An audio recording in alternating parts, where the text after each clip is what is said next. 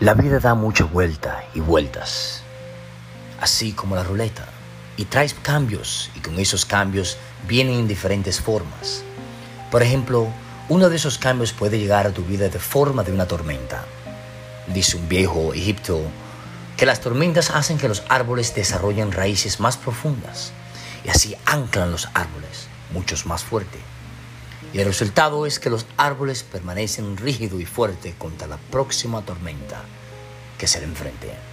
De tal forma nos, nos suceden a nosotros, los seres humanos. Por esta vez esta tormenta no es un diluvio alguno, sino en forma de un cáncer, en otras enfermedades mortales que amenazan tu vida, tu cuerpo, tu alma y tu espíritu. Todos son responsables de pelear contra ese cáncer y al final, al lograr